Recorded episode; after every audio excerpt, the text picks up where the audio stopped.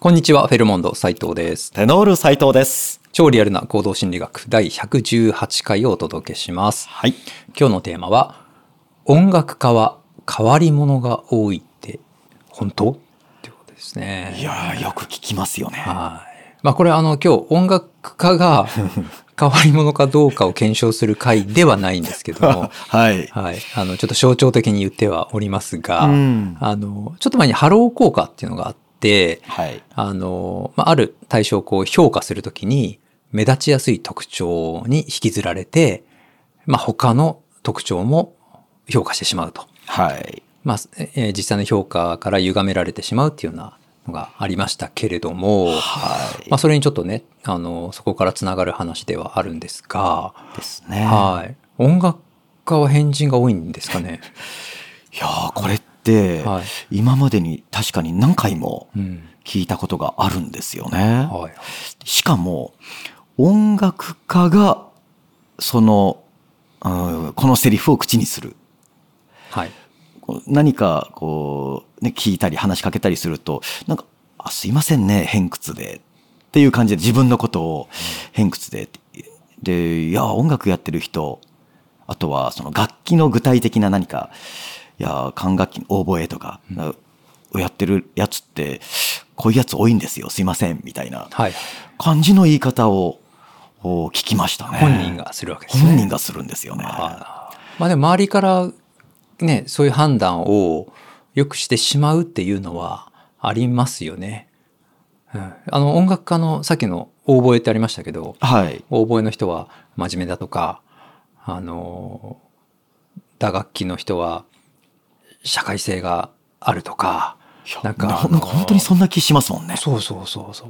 でピアノのピアノ科の人ははいなんか一人で生きていけるとか、まあ一人一人で練習でしてるからそういうこと言われるんですけどで逆に声楽科の人は社交的だとか社会性確がそうそうそうそうね、声楽家は一人ではやっぱり成立しないですそもうんね。そうそうピアノはもう一台あればうん一人で。一人でこう根詰めて練習するみたいなイメージからうん。あ結構ねこれ言われるんですよ。あ、でも学生時代からそんな話が。あるあるありますね。あーはいまあ、でも実際にそうなのかどうかってなると、まあ面白いネタではあるんですけど、ね。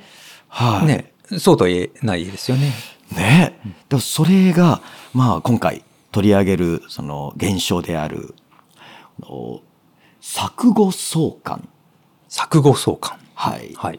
錯誤っていうのはこう、まあ誤り、間違い、時代錯覚みたいな錯誤とかその錯誤ですね。はい。で、えー相関は、まああの、相互の関係ですよね。はい。でも本来は関係がないことを誤って結びつけてしまう。今の音楽家は、じゃあ本当に変人が多いのかって、はい音楽家イコール変人というふうに結びつけて本当にいいのかっていう。そうですよね。まあ変人って何なのかみたいなところもありますけどもですね。はい言葉の定義として。そうですねう。ん結構でもこれはあるんじゃないですかね。あの、おーこういうこの錯誤相関のはい。事例という。事例その太ってると はい。暑がりとかああ、エア,、はいはいはい。エアコンの温度をうん。あ下げがちとかですね。あ、ですね。ねもうそ、それは、どうなんでしょうね、実際。実際は分かんないですけど、んねそういう印象がね、うんあるんで。ね、もう、ね、太っていたら、こう、ね、寒、暑くなる気はしますよね。どうなんですかね。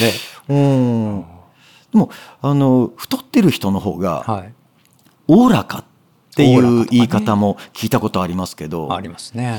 そっちになるとちょっと怪しくなってきますよね。はいはいはい。確かに。ねあとはお女性の方が甘いものが好きとか。それはね、もうそれはそうでしょうって思いたくなるけどもい、や、私めちゃくちゃ甘いもの好きですから。ね私 もそうなんです。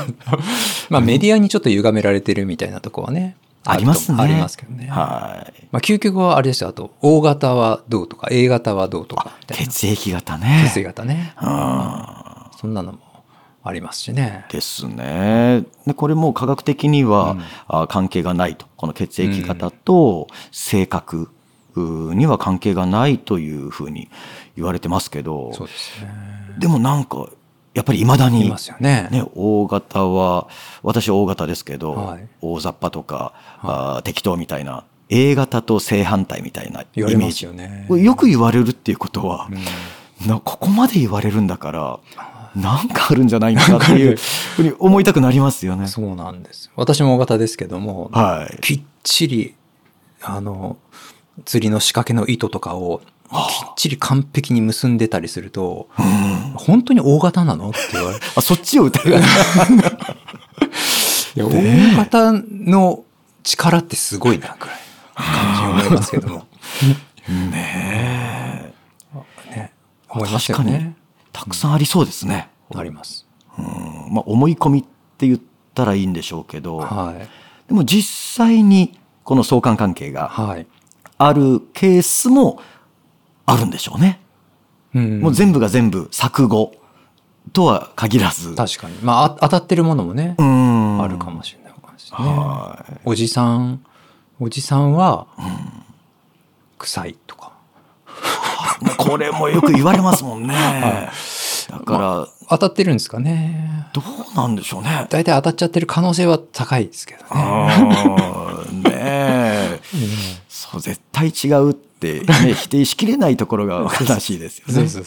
はい。ああそういえば、その、さっき釣りの、うん。あ、さっき前回か、はいあ釣りの話でってありましたけど、あのー海釣りで、はい。遠くでウサギが飛んだら、キスが釣れないっていう格言が、うさぎっていうのはどういうこと海でうさぎが飛ぶんです かそうなんですよ。はいあの砂浜からはい。海の、まあ、沖に向かっては立って海を見てると、遠くの方で、まるでこう白いウサギが、ひょっとこう横切って、こうジャンプしたかのように、あ、波がうさぎに見えると。そうなんです、そうなんです。はいはいでシャッ、シャッってこう飛ぶんですね。で、あれを見て、昔から釣り人が、あ、ウサギが飛んでる。で、このウサギが飛んでる日は、もうキスは釣れないんだよ。っていう、まあ釣り全般の格言まではどうかと思うんですけど、お私がよく釣っているそのあたりでは、もう、まことしやかに言われていて、はい。で、まあそういうものかと思ったものの、まあ釣り好きなので、その、うさぎが飛んでいる日でも、やっぱり釣りたくなる。ですよね。はい。で、周りのおじさんたちは、いやー、今日絶対釣れないからって言って、竿も出さないんですね。あ、そうなんですね。そうなんです。はで、そこまでかそんなこともないだろうと思って、で、そのうさぎが飛んでる日に何回かやってみたんですけど、あはい。本当に全く釣れないんです。その、いつもだったら釣れるポイントで知ってるのに。そうなんです。 うん。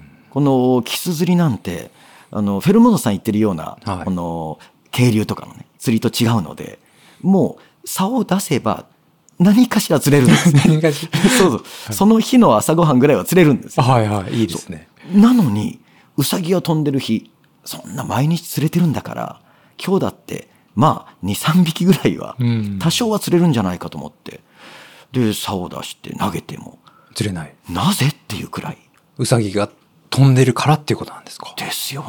はそのねあの辺沖300メートルくらいなんでしょうかね、あ。はいあの辺のお波が荒れている時でもう足元の波内際は全く関係ないんです、うんそこはもう普段通りのザバーっていう静かなもんはいはいはい。だあこれはこの錯誤相関ではなく、うん本当に何かこう相関関係があって釣れないんだなというのが分かりましたね。まあ、これね、だからこの錯誤相関ではなかったっていうことも、まあ、当たってたっていうこともあるわけですから、すべてを疑いっていうことではないんですけども、ですねはい。あの、錯誤相関に陥る、陥って はいけないと、い、うことですよね。ですね。ああの、さっきピアノの、はい。ピアノの人は、ん何でしたっけ一人で一人で生一きていける。 は人い。で生きていける。はい。で、えこれも確かに、うんあのピアノの人と声楽の人と、はいあともう一つ何か楽器みたいな感じでこうアンサンブルそのリハーサルから一緒にこう参加してたりすると、あの、ね、会話があるわけですよね。と、確かにその傾向、あるなっていう気がするんです。一人で生け生きていけそうな。ピアピアニストは。はいはいピアニストは確かに一人で、うんこう、で、ちょっと淡々と、こう、今日の曲をさらっていたり、うんで、声楽家は、その、その日に出るみんなに、一人一人になんか話しかけたりしてるんですよね。はい。で、調子どうとか、あの、この曲じゃあちょっと合わせませんかとかうん、やってるのは大抵声楽家なんです。おじゃあ当たってる部分もあると。なねうんただそれって個人差も当然考えられます。そういうことですよね。はいはい。で、じゃあ本当に、あの、ね、ピアニストみんなの傾向と言えるのか、あー声楽家みんなの傾向と言えるのかなって考えると、割とこの例外というか、はいそうじゃないけ例も多いなというのも、それも実感として、うんあの歌のコンクールで、はい。あのピアニストが、まあ、伴奏者としてあの何人か会場にいるんですよね。で、えーそこに行ってで、まあ、参加者とかピアニストからこう、まあ、話しかけられるケースがありますけども割とこうしっかり話しかけてくれるはい。のはピアニストだったりするんです。おお。あの、今度、これこれこういうイベントがあるんですけど、オペラをやるんですけど、出てくれませんかとか、うんつまり本気の働きかけですよね。はい。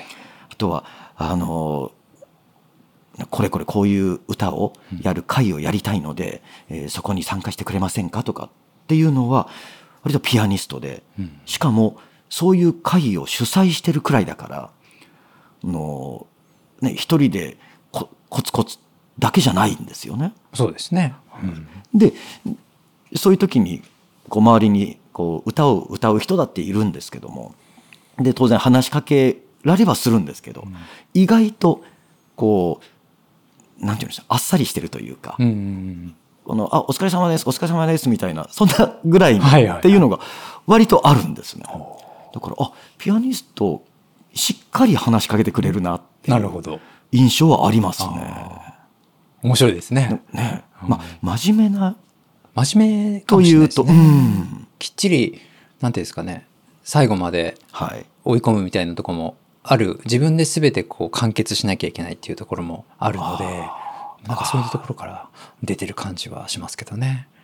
そういう違いってありますようね。んあのこう二重唱をはいはい。声楽家とこう合わせるでそれをピアニストもこう伴奏してくれるという場合なんか当日まで楽譜見ながら「あのここってこのタイミングでいいですか?」みたいにはい。言われるのはピアニストで。はいはい。で、この声楽家のソプラノ歌手なんかは、あの、もうここまで来たらなんとかなりますよねっていう、そういうノリになる。あそれはありますね。あ、なるほど。ピアニストだから、なんていうんですか、きっちりしたいんでしょうね。ね。うん失敗、ああくまでまあ伴奏っていうスタンスだから、んはあの失敗しちゃいけない、い。あの歌の人がこうね華やかにフィニッシュしないといけないっていうのを、うんあそういうのか責任をね責任をねそういうのを考えてくれてるのかもしれないですね。ですね。はいとなるとやっぱり楽器で傾向は多少はあるのかあな。るのか な。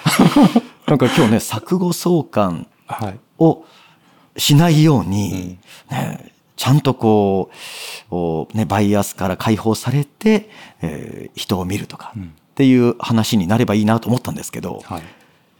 なんかむしろ逆にい きそうな。まあねでもその作語相関もうん、やっぱりしがちなところは私たちあるので、ですよね。まあ、遊び半分でねそういう話を盛り上げるのはいいかもしれないですけども、はい、血液型とか。そうそうでも本当にあの人はこういうところがあるからこういう人だとか、うん。なんかい,、ね、いつも黒い服着てるからネクラだとかああ、そういうのはいけないですよね。もったいないですもんうね。ん、そうそうそうなんでまあもうそういうところに陥ってないかというはい。視点は常に持っていた方がいいですかなね。はい、常はにい私たち無意識にそういう結びつけてしまうという傾向があるのでそこには気をつけましょうというところですね。ですね。はい。はい。とということで、今日は作語相関についてお届けしました。はいはい。本日はどうもありがとうございました。ありがとうございました。